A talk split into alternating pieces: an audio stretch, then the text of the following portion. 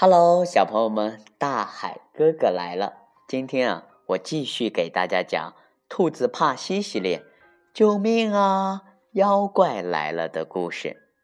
在这里啊，大海哥哥要感谢菏泽市老约翰儿童绘本图书馆，他们呀有父母沙龙、绘本故事、亲子游戏，每天亲子阅读二十分钟，成为更多家庭享有的美好时光。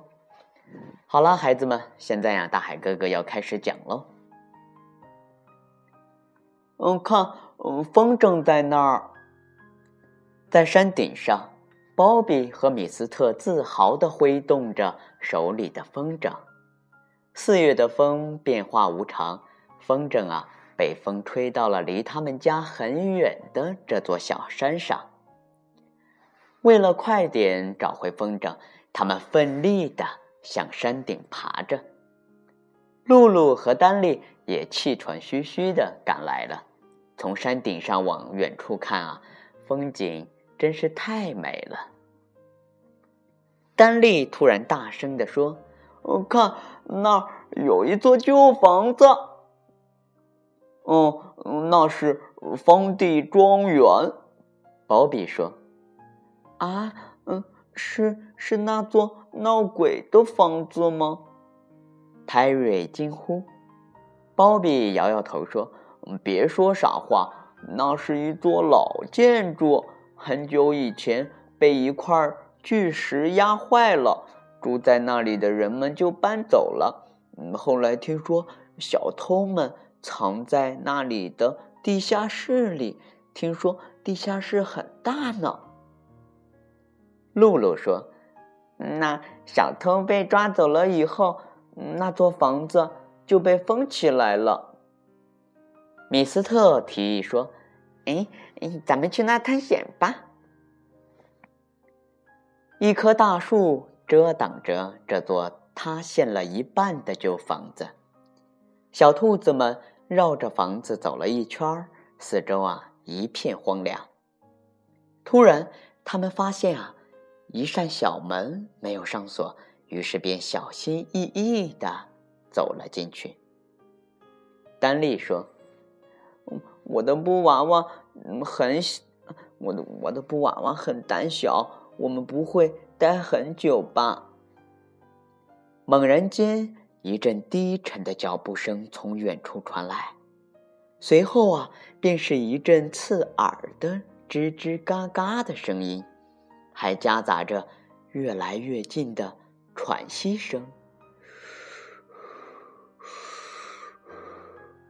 小兔子们害怕极了，赶紧啊躲进了一个大橱子里。这时，壁炉旁边的门打开了，一个黑影一瘸一拐的朝储藏室走去。随着黑影进入储藏室，脚步声和喘息声。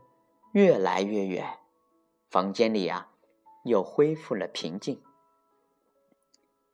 小兔子们胆战心惊的从橱子里走出来，他们看见了什么？肯定是幽灵。派瑞声音颤抖着说：“嗯，幽灵不是白色的吗？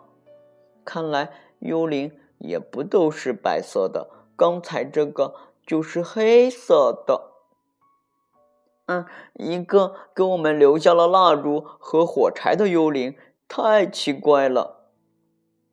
我们快走吧！糟糕，门被锁住了，小兔子们啊被关在里面了。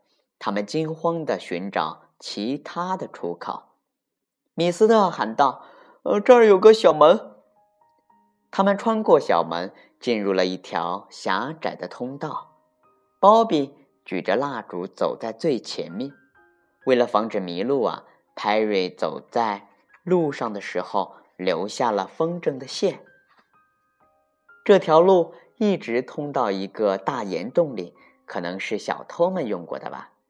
一股清泉从洞中流过，岩洞的角落里啊还有个天井，从那儿射进来一缕阳光。啊，嗯，从这儿走。我们就可以重获自由了。天井是个形状不规则的窄长通道，为了方便攀登啊，包比把木头架在岩石上，露露和米斯特动作敏捷的向上爬去。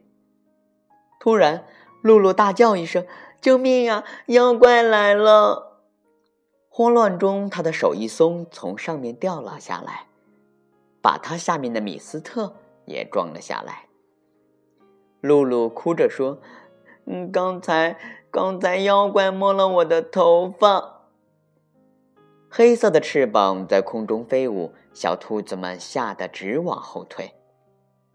鲍比瞪大眼睛仔细的看，然后放心的说：“嗯，别怕，别怕，那是蝙蝠，不是什么妖怪。”嘘，你们听，熟悉的吱嘎声和喘息声又从远处传了过来。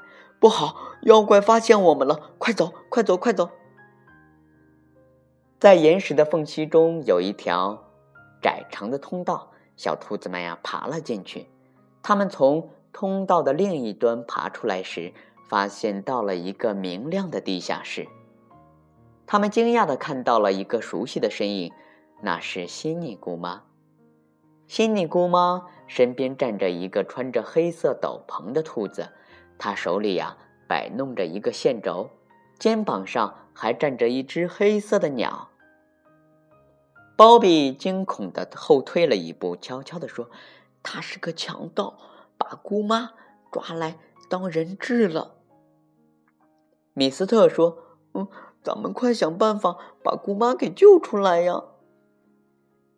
五只小兔子冲出来大吼：“别怕，别怕，仙女姑妈！”鲍比和米斯特猛地扑向强盗，另外啊，三个小家伙紧紧地护住吃惊的姑妈。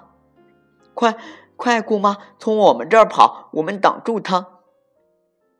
姑妈看到孩子们大惊失色的样子，明白他们是误会了。孩子们啊，你们搞错了，他是个卖蘑菇的。丹利指着那个穿斗篷的兔子说：“嗯，难道？”他不是妖怪，也不是强盗吗？姑妈。那只兔子说道：“呃，孩子们，我叫法罗，是个难民。蓝莓山坡的居民收留了我，还给我这个地下室，让我种蘑菇。”姑妈严肃的问：“孩子们，你们是怎么进来的呀？”法罗说：“哎呀，这位女士。”请不要责怪他们，这些孩子很勇敢啊。那只黑色的鸟落在丹利身边，吓得他靠紧了心里姑妈。法罗说：“不要怕，哦，我的小嘴乌鸦很听话。”说完，他吹了声口哨，乌鸦呱呱叫着落到了他的肩膀上。